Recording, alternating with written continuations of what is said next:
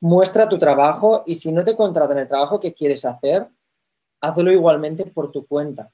Hola a todos, ¿cómo están el día de hoy? Mi nombre es Paula Vasco y en este episodio de The Best Sis estaremos compartiendo junto con Mark, más conocido como Dace, un artista profesional, uno de los mejores grafiteros y muralistas de España que ha trabajado con grandes marcas como Antena 3, National Geographic, El Periódico y muchísimas más, pintando y mejorando el mundo a través del diseño con la filosofía de mejorar el mundo a través de su arte. Con él estaremos compartiendo cuáles son sus procesos creativos, cuáles son sus rituales del día a día, cómo se gestiona su tiempo y cómo ha conseguido vivir de su pasión. También tocaremos temas como la sostenibilidad, veganismo y minimalismo.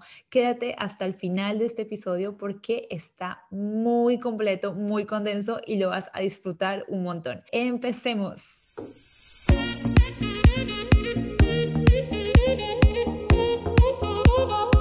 Welcome to the Best Sis, el podcast donde descubrirás historias que te inspirarán a lograr aquello que tú quieres.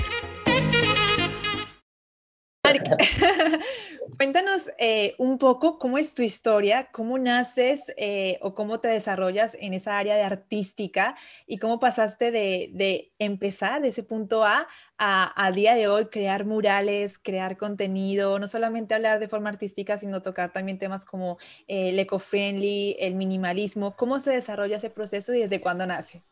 Cuando nace realmente no tiene una fecha concreta porque al final es una cosa que desde pequeño, desde muy pequeño siempre me, me gustó. Eh, creo que la mayoría de personas nacen artistas o todas las personas nacen artistas, incluso me atrevería a decir. Lo que pasa es que a medida que vamos creciendo, eh, el, el arte, la pintura, hacer música, este tipo de disciplinas generalmente son como delegadas a un plano de ocio y no tanto profesional. Entonces acaban siendo, pues, si tienes tiempo, un hobby.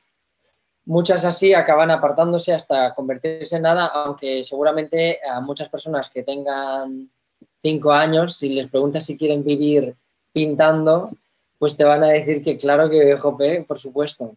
Entonces, eh, en mi caso, pues eh, supongo que tenía cierta habilidad y encontré un poco más de, apoyo en un primer momento en el ámbito de, ah, Marc, dibujas muy bien. Entonces, pues eh, yo era muy pequeño, pues dibujaba más, me lo pasaba muy bien. Realmente era un crío muy movido, pero cuando me ponía a dibujar, pues desaparecía durante horas ahí con un, con un lápiz y un papel. Entonces, eso hizo que destacara un poco de pequeño en ese ámbito y que probablemente lo hiciera más. El problema vino un poco más adelante cuando empecé a, realmente querer ser artista cuando fuera mayor. Ahí es cuando realmente encontré un poco menos de apoyo, cuando, hey, que, que se lo ha creído, ¿no? Ok, o sea, estás como esa faceta exactamente en la que estás como en fantasía, disfrutando de una habilidad, porque al final es eh, una habilidad o un talento que tú desarrollaste con trabajo y con tiempo, y pasar a esa parte profesional, o sea, ¿qué ¿qué problemas o qué circunstancias notaste y cómo las pudiste enfrentar? Igual es muy absolutista decir nadie creía, ¿vale? Pero, pero en general eh, estaba presente la idea de que pese a que se me diera bien dibujar o pintar, era muy difícil conseguir vivir de eso y en el caso de que se consigue, eh, es un futuro muy inestable, eh, pasando penurias económicas. Entonces, pues mi entorno consideraba que yo tenía capacidad para mm, desarrollarme en otra profesión más segura, más estable, con más salidas, que diera más dinero y demás. Entonces, pues ahí fue un poco el problema, ¿no? Decir, ostras, es que esto me encanta, me habéis dicho que lo hago bien, pero no me puedo dedicar a esto o si lo intento voy a sufrir lo que no está dicho. Entonces ahí pues tuve un, poco de dificultad. ¿Y cómo diste el paso de eso de, dejar atrás lo que te decía la gente y perseguir aquello que te gustaba, que es la pintura y hacer los murales? Yo creo que fue eh, ver que había gente que lo había conseguido.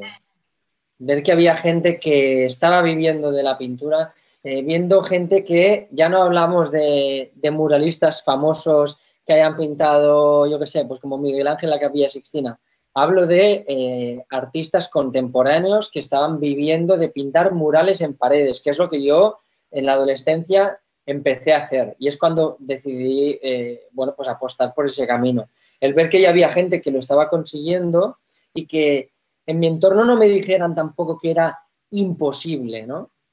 Y aunque si alguien me lo decía, me lo tomaba como un reto, pero me decían más bien que era muy difícil, que, que requería muchísimo esfuerzo, que había que ser de los mejores. Eso yo, yo y todo el mundo sabe que eso significa trabajar duro y ya está. Y si tú estás dispuesta a trabajar duro, pues mm, igual lo consigues. Entonces, yo creí que podría llegar a... Bueno, que estaba dispuesto a hacer el sacrificio para conseguirlo. Súper poderoso. ¿Quién es, quién, o sea, quién tenías de referencia en esos momentos? Pues primero fueron artistas que conocí por, o sea, que vi por internet en las redes sociales del momento, que se llamaban Fotolog, MySpace y, así. Pero a nivel nacional, que era lo, como lo que me daba unas perspectivas más realistas, porque hablan de mi, en mi país, pues tenemos a Belin, por ejemplo, Miguel Ángel Belinchón, que con el tiempo se ha convertido ya no solo en referente, sino también en amigo. Eh, también otro, otro grafitero profesional que me llevaba con él eh, para ayudarle con sus trabajos y, nos repartíamos eh, pues, faenas y tal. Entonces, esos fueron mis, mis primeros referentes. O sea, que, o sea, me parece súper potente lo que acabas de mencionar, que es el hecho de no quedarse con el concepto del entorno en el que estás en el momento, sino y ver más allá, o sea, tener esa visión de decir, yo quiero llegar a vivir de este arte. Eh, no me pongo excusas, sino vamos a buscar la solución de las personas que ya lo han logrado, que es como tener esos referentes. ¿Llegaste a tener algún tipo de mentor en este sector? Mm, no, mentor como tal, no. O sea, he ido aprendiendo de la gente que he ido conociendo y que, y que había conseguido vivir de eso o que también estaba en ese mismo camino también aprendo de la gente que no, lo, que no lo está consiguiendo o incluso que no lo está intentando, o sea, de todo sacas algo y todo te ayuda a decir, ah, vale, pues si hago esto, parece que eso no funciona, esto parece que sí, y mucha cabezonería, o sea, al final cuando haces una cosa, cuando te especializas en una cosa durante mucho tiempo, te, asocian a una disciplina, ¿no? Si siempre estás eh, dando golpes en las paredes, pues serás la persona que da golpes en las paredes, O sea, si lo haces mucho tiempo... No ha sido fácil, ¿no? Vivir de esto. No, y, no lo es. O sea, ahora estoy en una posición en la que pues, disfruto de cierta estabilidad, pero, pero siempre pueden pasar cosas como este año pasado, que ha sido tremendo, que desestabilizan a un, a un sector o a la población o concretamente incluso solamente a un, a un sector en concreto. Y este, este año pasado, o sea, ¿cómo se ha transformado o, o qué cosas has tenido que adaptarte para, para, toda la situación que hemos pasado con el COVID? Muchos de nuestros clientes son restaurantes o son mm. establecimientos con tiendas físicas. Eh, gente que abre negocios y que quiere decorar su, su fachada, su persiana. Todo esto, por ejemplo, ha caído tremendamente. También hacíamos muchos eventos de pintura en directo, en vivo, para eventos, para activaciones de marcas, lanzamientos o, incluso tipo espectáculo. Todo eso también se ha caído.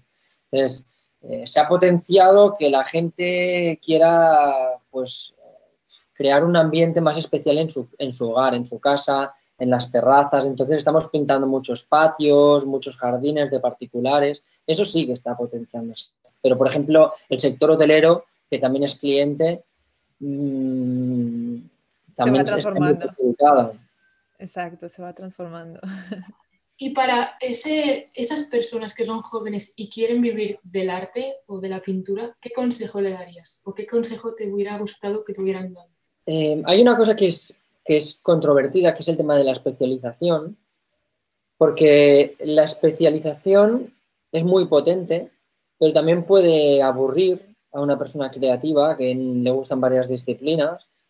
Eh, y luego mm, el poder hacer varias cosas de varias disciplinas ayuda a mucha gente pues a, mantener cierta estabilidad de, bueno, pues hago un poco de escultura, hago un poco de no sé qué, hago un poco del otro y con eso más o menos eh, trampeas la situación. El problema es que si no te especializas, es, tienes menos fortaleza en cada uno de esos ámbitos que tocas y es más fácil que, que no consigas estabilidad o no puedas optimizar suficiente el negocio, definir el producto y todo esto. Entonces, la especialización yo creo que es buena y que hay que intentar como mínimo crear proyectos o páginas web o marcas especializadas. Puedes tener varias, pero el tener una marca especializada en algo es lo que decía antes, ayuda mucho a que te conozcan. Muestra tu trabajo y si no te contratan el trabajo que quieres hacer, hazlo igualmente por tu cuenta. ¿Que quieres pintar un, yo qué sé, en mi caso, ¿vale? Tema de murales. ¿Quieres pintar una habitación de hotel? Monta una habitación que sea digna de hotel, ¿vale? O, colabora con alguien que la tenga o, lo que sea y consigue hacer ese trabajo que te gustaría que te encargaran, porque esa es la manera en que la gente te contrata más. Si la gente no ve lo que tú puedes hacer, no. Y, que eso, eso sea lo que, lo que quiere, no te contratará el trabajo de tus, de tus sueños. Creo que eh, inclusive eso es como un consejo de manifestación, o sea, es como crea o, desarrolla eso que tú quieres como si ya fuera y empieza a moverte en esa dirección. Prácticamente es un fake it till you make it, ¿no? Como se suele decir. Pues eh, podríamos decirlo así también, o sea, haz lo que quieres que te contraten, no te esperes a que te llamen, no te esperes a que caiga una bolsa con mucho dinero para hacer eso, o sea, intenta hacerlo con tus medios y te acercarás más a ese proyecto ideal si, si buscas eso. Total, o sea que tu recomendación es sí o sí, especialízate en algo y que la gente te conozca por eso, más sin embargo, no descuides diferentes áreas o curiosidades que tengas para equilibrar la creatividad. Sí, o sea, esto, claro, necesitas cierto recorrido para tomar las mejores decisiones, porque así puedes mirar atrás y ver lo que funciona.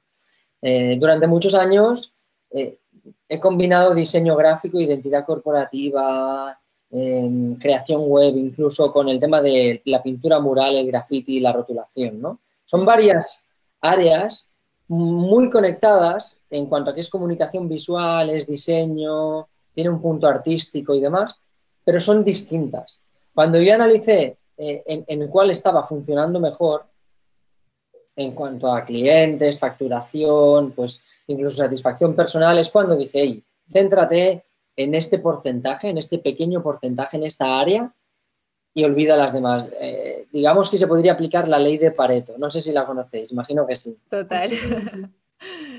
o sea, lo que, lo que recibo de ti es como, haz mucho testeo y de ese testeo, de esa acción masiva que has hecho, identifica qué es aquello que te funciona y focalízate en eso. Sí, sí, sí, totalmente. Eso sería lo ideal. Lo que pasa es que, bueno, eso requiere pues simplemente ir probando, ir, ir equivocándote y mirando para atrás. O sea, y dentro de, porque bueno, veo que, claro, has hecho muchas cosas, muchos roles diferentes. ¿Cómo te autogestionas tú? Porque bueno, yo creo que es más fácil que alguien venga y te diga, mira, hay que hacer esto, esto, esto, pero cuando uno mismo tiene que autogestionarse, o sea, ¿cómo, cómo optimizas ese tiempo? ¿Cómo optimizas esa eficacia a la hora de trabajar? Pues tú lo has dicho, organizándome. O sea, utilizo una agenda y además eh, me, ayuda mucho a afrontar nuevos proyectos y nuevos retos, anticiparme a ellos, saber cuándo se va a hacer, dónde se va a hacer, o sea, tener un calendario y, y, poderlo consultar y decir, vale, mañana tengo que hacer esto, será aquí de tal hora a tal hora. Utilizo la técnica del time blocking en general para organizarme y luego una especie de método que me he inventado, por así decirlo, que es eh, repetir una fórmula en que cada día sea igual en cuanto a em, horarios, hora de levantarse, hora de comer, em, todas las tareas que tienes que hacer, intentar que sea lo más parecido cada día, para que así construir hábitos sea mucho más sencillo. Cada día me levanto a la misma hora, hago la misma rutina.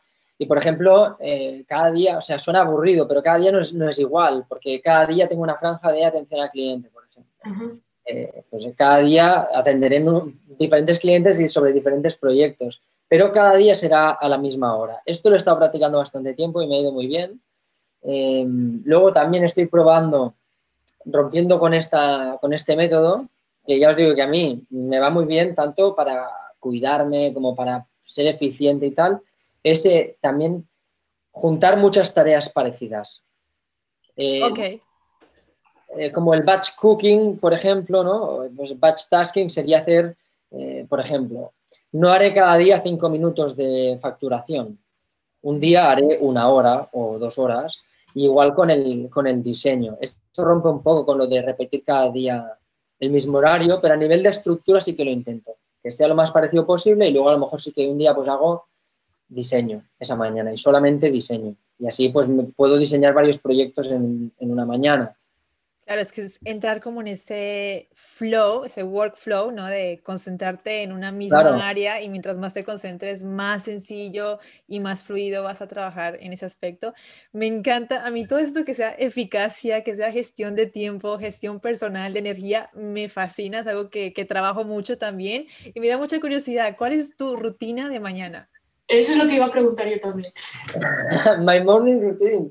Eh, pues generalmente Ahora este, he estado de vacaciones y, he roto un poco con esta rutina, pero generalmente me levanto entre las 6 y las 7 de la mañana, hago un poco de ejercicio, ya sea entrenamiento con pesas, algo de yoga y demás, desayuno muy bien, eh, saco a Olivia, doy un paso con ella, eh, mi perrilla, me pego una ducha, desayuno, eh, a veces me tomo un preentreno antes de desayunar, tipo un café, un plátano, alguna cosa así, luego me hago el desayuno un poco más currado y luego a las 9 ya he hecho un poco de ese cuidado personal, estoy despierto, vamos, no, lo siguiente, y a las 9 ya me pongo a hacer mis proyectos con el ordenador generalmente. O diseño, o si son días en los que tengo que pintar un mural, pues a partir de las 9 cojo los materiales, eh, lo empaqueto y me voy al, al sitio de trabajo. Luego, a media mañana suelo tomar algo, plátano, nueces y café suele ser fácil y estrella. Eh, igual algún yogur de soja también. Eh, luego al mediodía, justo cuando paro para comer, aprovecho antes que rompo, pues ya sea con pintar o diseñar o facturación o, la actividad que tenga esa mañana, antes de, de, parar a comer, lo que hago también es atención al cliente. No lo hago mientras estoy diseñando, pintando, voy atendiendo clientes a la vez. Acojo y antes de comer me paro, hago atención al cliente, Paseo de nuevo con Olivia, como y me pongo con las tareas de la tarde. Por la tarde, cuando acabo la faena, meriendo tranquilamente, muy bien también, o eso intento, con mi pareja. Doy otro paseo con Olivia, Olivia no se puede quejar. Eh, y luego a partir de ahí ya no hago más trabajo, al menos no lo agendo. Puede ser que un día me apetezca y trabaje o que deba hacerlo, porque a veces trabajo por gusto y a veces pues porque por necesidad. Pero generalmente a partir de las 6 de la tarde o así, mm, ya he hecho todas las cosas que tenía que hacer desde las 6 de la mañana. o sea, sí que haces diferentes roles ¿eh? a lo largo del día. O sea, tú tienes como tu proyecto, tienes como tu empresa y tienes equipo dentro de, o sea, dentro de tu grupo más cercano. Bueno, por un lado cuento con otras personas que se dedican a pintar murales, sobre todo para los proyectos más grandes o cuando se deben realizar varios proyectos en las mismas fechas. Eh, esto pues eh, facilita mucho el proceso de, creación de los murales y lo agiliza. Luego tengo las, personas que llevan la parte de gestoría, ¿no? Y luego estoy yo como en, dirección general y también como parte de la producción, porque al final... Es la parte artística. En la mayoría de casos estoy yo diseñando y pintando. ¿Y tienes alguna actividad que tú haces para estimular la creatividad?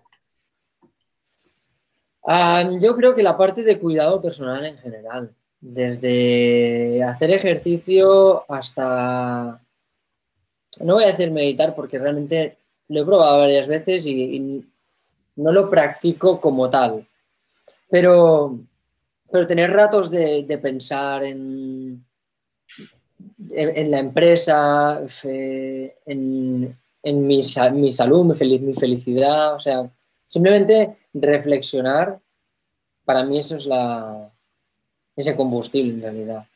O sea, que harás como tener como también un equilibrio, ¿no? O sea, entre esa parte personal y esa parte profesional. Porque al final yo creo que todo está conectado. O sea, si estás bien personalmente, vas a fluir y vas a ser mucho más productivo en tu parte profesional. Pero Mark, o sea, dentro de tu experiencia, ¿alguna vez has tenido algún bloqueo creativo? Que es con el que dices, Dios, es que no me sale nada, ni por aquí ni por allí, no sé cómo, exactamente lo que preguntaba Iman, cómo estimular en esa faceta creativa o sea, primero quiero que describas cómo, cómo sería un bloqueo creativo y qué cosas a ti te han funcionado para romper con eso. A ver, bloqueo creativo en cuanto a encarar un proyecto con un cliente, como siempre intento que haya un punto de partida conceptual o, visual o ambos. Puedo, a veces puede costar más eh, hacer el, diseño perfecto para, un cliente, pero, pero el bloqueo creativo más importante yo creo que es el de no saber para dónde tirar con tu carrera artística o algo así. Eso es un bloqueo artística o personal. Es lo mismo. Eso ya es como un vacío, hueco negro en la vida de alguien. Eso, es una, un bloqueo creativo real, de decir, ostras, es que no sé eh, qué estilo hacer o, o qué, me, qué disciplina concreta me representa. Todas estas cosas es realmente los bloqueos más, más críticos que te cueste más dar con una idea, bueno, lo mejor, tener puntos de partida, referentes, o sea, escribe, haz lluvia de ideas, busca en tu carpeta de inspiración de donde la tengas y échale un vistazo y ahí salen cosas. ¿Y qué te inspira a ti? A mí me inspiran mucho los proyectos que tienen un, foco social. Eso, eso me inspira muchísimo. Creo que, es, una gran motivación. Pero también tú compartes bastante eh, el concepto de minimalismo. Y eso, bueno, lo he visto también dentro de tu trabajo.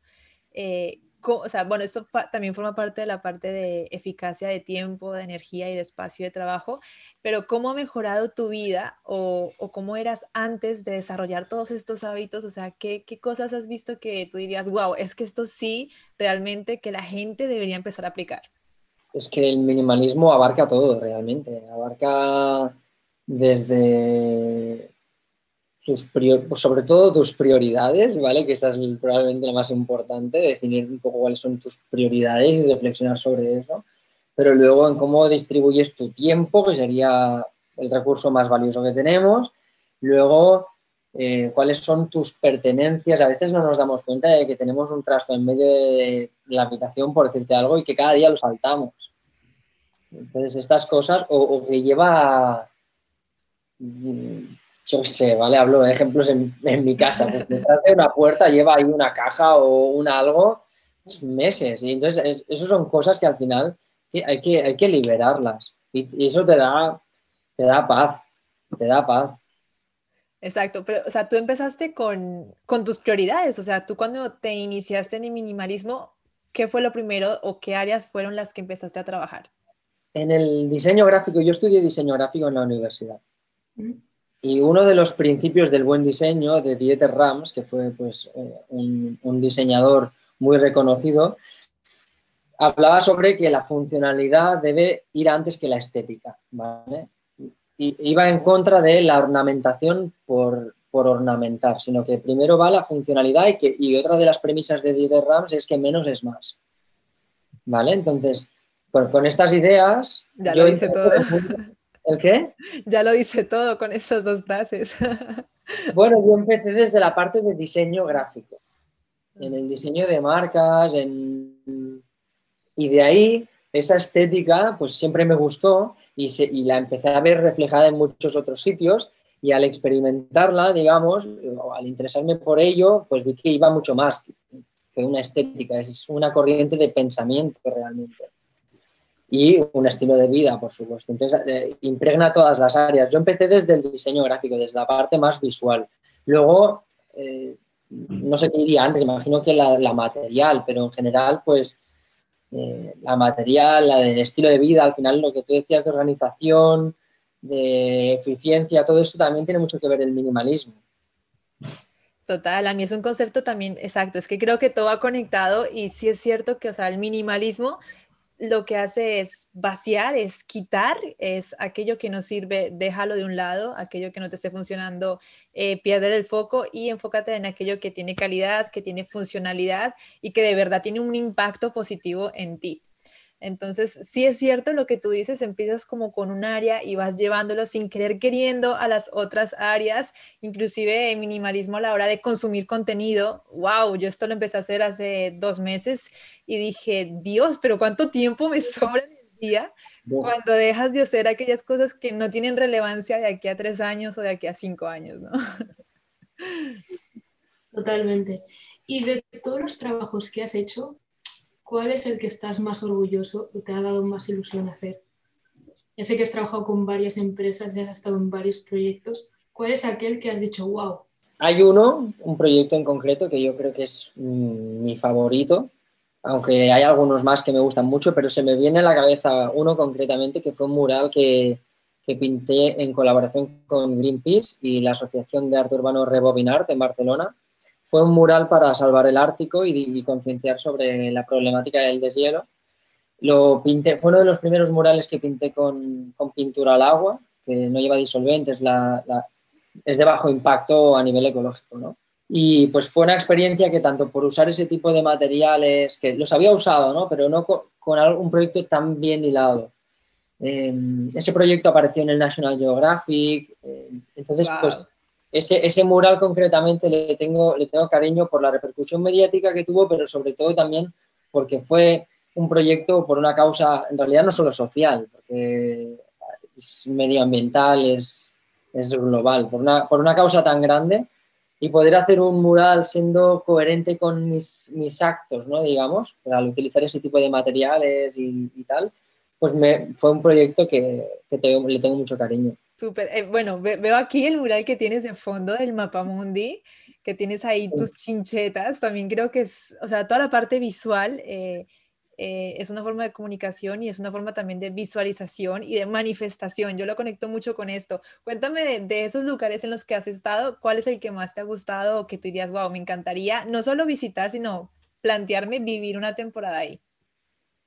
Vale, a ver, son cosas distintas, porque los países que más me han enamorado, sí que eh, estando allí me he planteado vivir allí, pero mm, me gusta vivir donde vivo, ¿vale? Pero el sudeste asiático sin duda es, es espectacular, es espectacular, porque es, es muy salvaje, precioso, los paisajes que hay ahí, las personas que viven ahí, o sea, sentí una acogida también por mi apariencia, eh, hice, hice muchas amistades allí porque decían que parecía Jesucristo.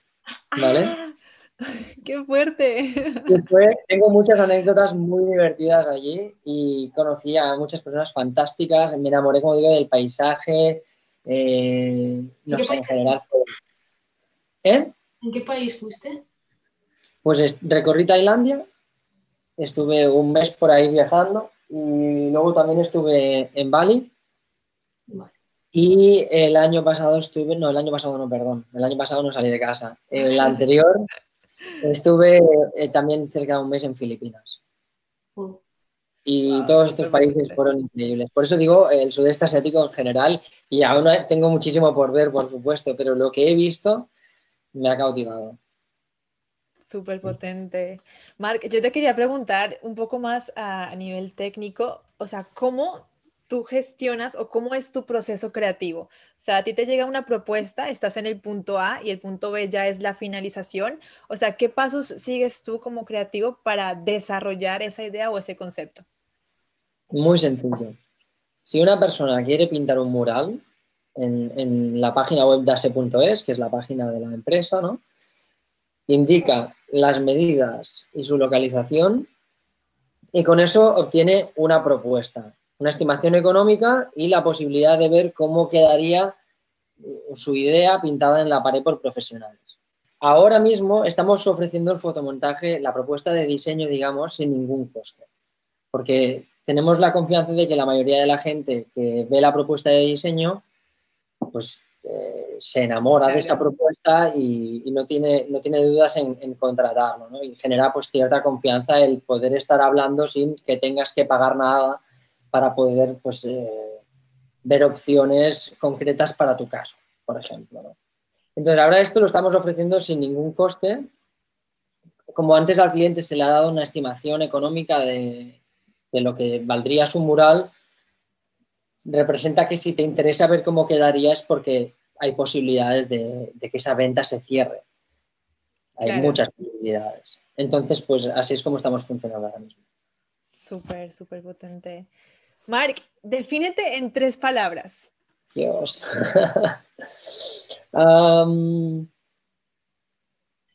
es que soy, soy tan técnico, soy aburrido. Bueno, por un lado, diría que soy vegan, utilizaría esa palabra para definirme personalmente. Eh, diría que soy una persona emprendedora. Imagino que creativa. Hombre, es así. Por No, el, por el ámbito. Pero ahorita has mencionado esto de, o sea, palabra técnica y palabra creativa, que a veces muchas personas lo, consideran como algo súper antónimo. O una persona que es creativa está como el cliché de, wow, pues matemáticas o cosas técnicas quizás no se les da tan bien, pero, eh, o sea, ¿tú qué opinas de, esta opinión, no? O sea, yo creo que la- las personas muy creativas realmente requieren de mucha técnica, porque al final es como aterrizan esa creatividad, pero ¿te has topado con clichés de esta forma en tu sector? Yo mismo era una persona muy desorganizada antes. Eh, no sé, digamos que en general las matemáticas era algo que no, no me gustaban mucho y de hecho los temas de contabilidad y burocracias y tal, eh, imagino que a mucha gente, pero a mí me- siempre me han costado mucho. Entonces, también el tema de las obligaciones, imposiciones de límites y tal, y es una cosa que he ido desarrollando para mí mismo por necesidad. Yo antes me podía estar hasta las 5 de la mañana diseñando y levantarme al mediodía y, demás, pero con los años vas adquiriendo más responsabilidades, te vas mm, poniendo más obligaciones a ti mismo y al final pues te conviertes en una persona mucho más cuadrada. Yo ahora soy una persona muy organizada, aunque tengo mis defectos como que soy muy despistado, pero intento compensarlo con eso. Claro, claro. ¿Consideras que, o sea, que tu mayor productividad la has, la has aprendido a gestionar como en un mismo tiempo? ¿O eres más de esas personas creativas, el cliché, ¿no? De que a última hora o trabajo a mucha presión, producen más. No, yo no, ya, no, ya no improviso. Antes lo hacías.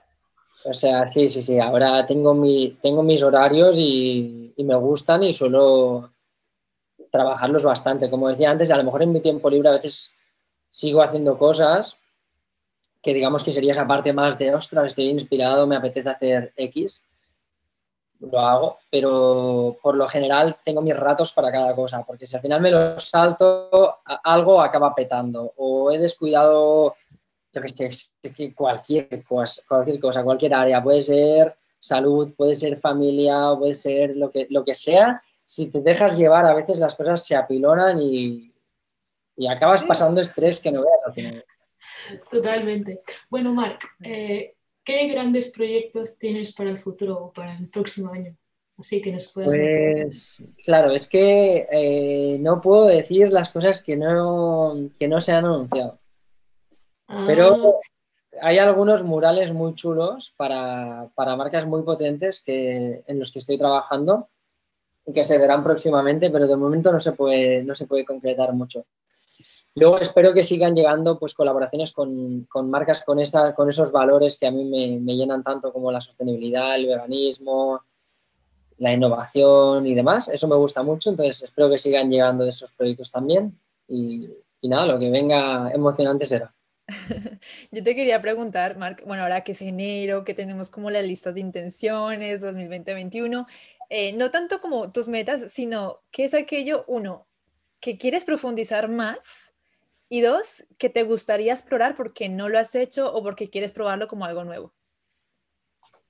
La verdad es que este año no he hecho la lista de, propósitos, pero puedo coger la del 2020, cambiarle el, cero, el último cero por un uno y, y seguramente seguirían válidos, porque los, los proyectos que tengo a corto plazo eh, ahora mismo están muy vinculados pues, con, con sortear esta situación y ir mejorando la empresa.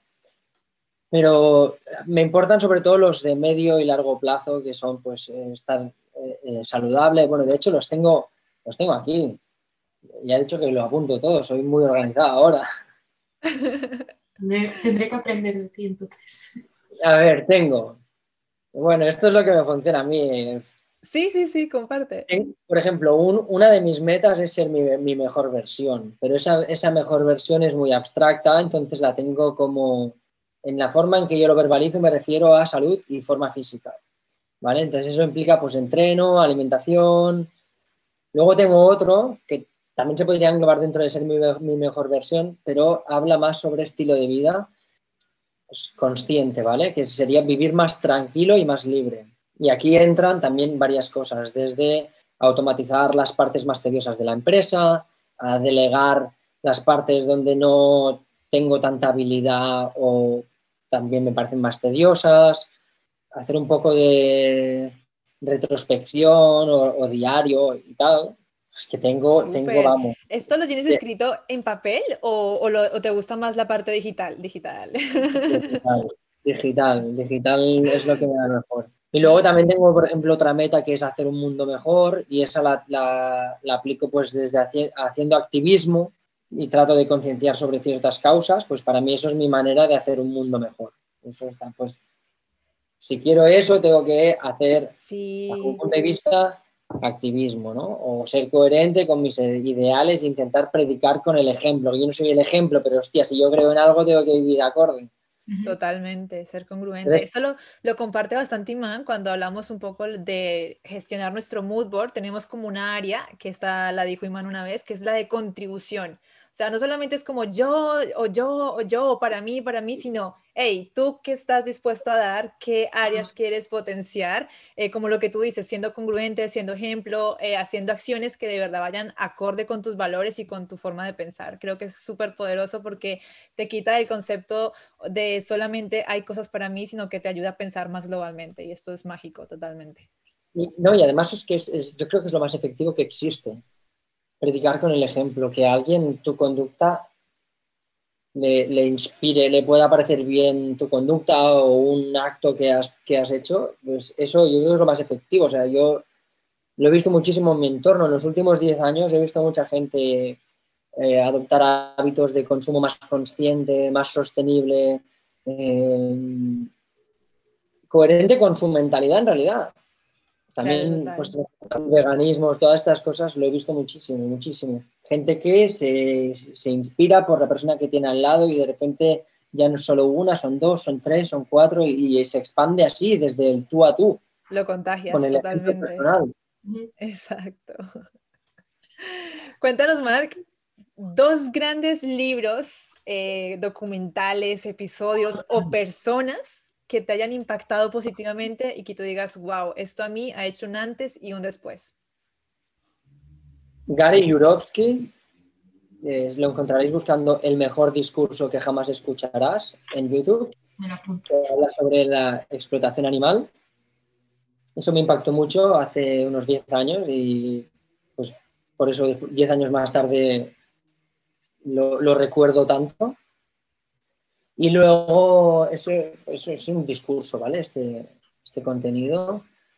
Luego, hay muchos documentales en Netflix. Tengo un podcast con el gusano vegano maquillado, se llama.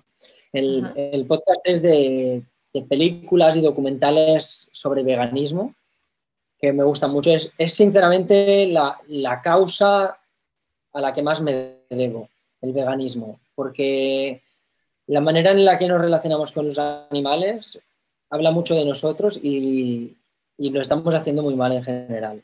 Entonces creo que eso es muy importante, el entender que un animal no, es, no, es, inferior a ti por ser de otra especie. O sea, creo que, bueno, hay una frase que dice que la raíz de la mayoría de problemas en el mundo está en pensar que tú eres superior a otra persona. Eso se puede aplicar al racismo, al sexismo y también al especismo. Entonces, tenemos que trabajar para, luchar contra, contra esta cultura de la discriminación en todos los ámbitos. Y creo que en la del veganismo es, muy interseccional. Creo que, es la, mayor, la verdad. también por el impacto medioambiental que tiene, eh, eh, también social directamente en las personas, en su salud, ¿Y desde cuándo eres vegan? Vegan llevo eh, pues dos años más o menos, pero empecé hace diez con mi camino en el veganismo, dejando de consumir productos de tipo carne, pescado y tal, o sea, digamos que impliquen la muerte directamente, que sean pedazos de animal. Y con el tiempo pues fui dejando los lácteos y productos derivados hasta que hace dos años ya era muy poco lo que me faltaba, pero a veces en según qué contextos, pues eh, me dejaba, era más permisivo, por así decirlo. Y consumía pues huevos ecológicos o lo que sea, pero al final eh, estaba también contribuyendo a algo que en realidad no me gustaba y hace dos años decidí dejarlo por completo. Y a nivel de salud, ¿has notado un cambio de cuando consumías eh, carnes a cuando no? Porque he escuchado que mucha gente ve un cambio bastante notable. En mi caso es que el cambio lo he visto cuando he empezado a cuidar mi alimentación en general, independientemente del veganismo, y mm, cuando he empezado a hacer ejercicio. O sea, si antes no hacía, hubo unos primeros años, hace 10 años, digamos, que empecé con este tema, yo no hacía ejercicio. Pues cuando empecé a hacer ejercicio, a la vez que eh, pasaba a una dieta más vegetal, pues mejoré mucho mi forma física, mi condición física. Pero fue por este combo. No, solamente la alimentación no es suficiente, aunque es muy importante. Claro, totalmente. Y no solo eso, sino el hecho de que tú te has estado educando, o sea, llevas un tiempo educándote, llevas un tiempo aplicando, aterrizando eso que estás aprendiendo, experimentando contigo, diciendo, esto me funciona, esto no, hagamos más ejercicio. Eh, esa conciencia a nivel física, corporal, que no solamente eh, lo notas en tu aspecto físico, sino también en tu energía mental, en tu forma de trabajar, en tu forma de comunicar, en que puedas rendir mucho más. Eh, creo que es algo, eh, energía 3D totalmente, o sea, el cuerpo es algo que todo el mundo debería masterizar y que es necesario que desarrollemos esta conciencia que te estás comentando, tanto si eres vegano como si quieres comer mejor, pero que siempre busquemos no solamente nuestra mejor versión, sino de verdad la mejor versión del mundo, como tú lo comentas con todos los temas sociales que nos estás contando. Creo que esto es mágico y esa conciencia global de que lo que tú haces afecta al que está al lado o al que está al otro lado del mundo y viceversa, ¿no? Súper poderoso, súper. Sí, es, una, visión un poco exigente, pero cada uno lo lleva como, como lo, quiera y lo sienta y al final se trata de disfrutarlo también. Una receta vegana, sí, que te digas, wow, esto chicas tenéis que prepararlo porque está buenísimo. Porque yo creo que eso también es complicado. O sea, la gente quizás no, no come más vegetales o, o no come más comida vegana porque no saben prepararlo. Ya. A ver, hoy en día, hace 10 años era muy distinto. Pero hoy en día puedes comer todo lo que te gusta en versión vegana. Eh, desde gambas hasta a mí me gusta mucho la, pasta a la carbonara, pero me gusta mucho también la pizza. Eh, me gusta un plato con espárragos, patata al horno y seitán, o, eura, que es una alternativa al pollo vegetal. Eh, entonces, realmente tienes tu comida favorita, la tienes en versión vegana, ya, ya existe. Ahora sí. Hace 10 años la, la, podías hacer también, eh, pero era mucho más complejo, requería meterse mucho más en la cocina. Hoy, por suerte y por desgracia, porque obviamente no es lo más sano, aunque algunos están muy bien nutricionalmente, tienes precocinados de todo. O sea, tienes, ¿qué te gusta? El chorizo, el embutido, el queso, eh, es que no lo sé, el atún, mm, está todo en versión vegana ya. Sí, el otro día fui a Mercadona y había un montón de productos veganos y que hace dos, tres años no había. Sí, sí, sí, ha sido increíble. Eso también a mí me ha ayudado a dar el paso definitivo, el ver que había una tendencia que me estaba ayudando, me lo estaba poniendo fácil también. Y sentir que, pues, ese, esos pasos que las personas que habíamos decidido no consumir productos de origen animal estaban teniendo efecto, eso envalentona a decir, hey, yo me acuerdo de las primeras veces que vi hamburguesas vegetales anunciadas, cuando yo ya no comía carne, desde hacía años. Y fue como, wow, está teniendo un efecto. Esto es que, es que la oferta y la demanda está cambiando. Y eso es por las personas que estamos decidiendo no, no contribuir. O sea, estamos realmente cambiando la industria y, el mundo y la, y la, cultura. O sea, es que es muy heavy. Entonces, eso se hace con las personas que dicen, pues yo esto voy a ser coherente con mi manera de pensar, si piensas así, y, y no lo voy a hacer. Entonces, eso envalentona y te, te incentiva a hacer que lo hagas más. ¡Wow! ¡Qué fuerte! Sí, sí, total. O sea, 10 años ahora creo que en general la sociedad ha dado un despertar eh, en muchas áreas y esta es una, junto con el cuidado del planeta, que, hay que seguir potenciando, ¿no? A través del arte, a través de la comunicación, a través de la escritura y que todo eso, eh, las nuevas generaciones que están ahora emprendiendo, lo tengan como su valor personal, eh, en tu caso también como el uso de pinturas ecológicas a la hora de hacer murales, también son microacciones que si más personas las desarrollan, pues mucho más impacto vamos a tener. Dime, dime. Perdona, no, quería decir que además eh, estos cambios ¿vale? mentales y, sociales, además de impactar al mundo y tal, también representan nuevas oportunidades económicas. ¿vale? La economía y la ecología no son una cosa a elegir. O sea, las dos creo, creo que mm, pueden ir acompañadas y, una, una, nueva visión respecto a productos y servicios más sostenible, eh, respetuosa con el medio ambiente, es una diferenciación, ¿vale? Y una propuesta innovadora que puede potenciar que empresas muy pequeñas compitan contra empresas mucho más grandes y consolidadas por tener una visión pues, más ética o, como decía, más, más sostenible. Entonces, es interesante entender que aparte, que son todo beneficios, vamos, o sea, es que es beneficios personal mm, para el planeta e incluso pues en el ámbito económico. Que sea ese es el the future, the future vision, ese es el the goal. defínenos, Mark, ¿qué es para ti el éxito?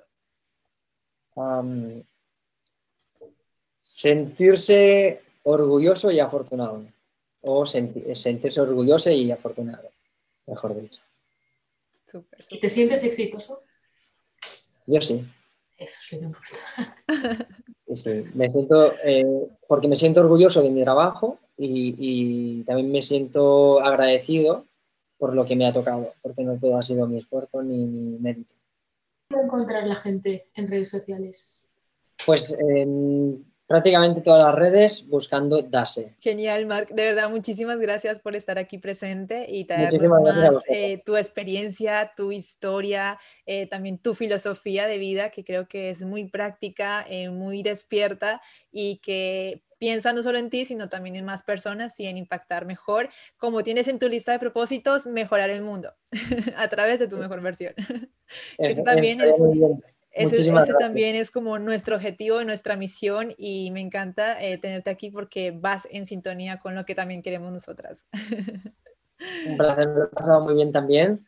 Bueno, espero que hayáis apuntado todo lo que os ha explicado Mar porque ha, ha dejado muchas pepitas de oro. Y nada, Seguid, seguid a Mark en sus redes sociales porque tiene un trabajo increíble y que os va a motivar mucho. Y see you soon. Nos vemos en otro episodio de The Best Goodbye. Bye.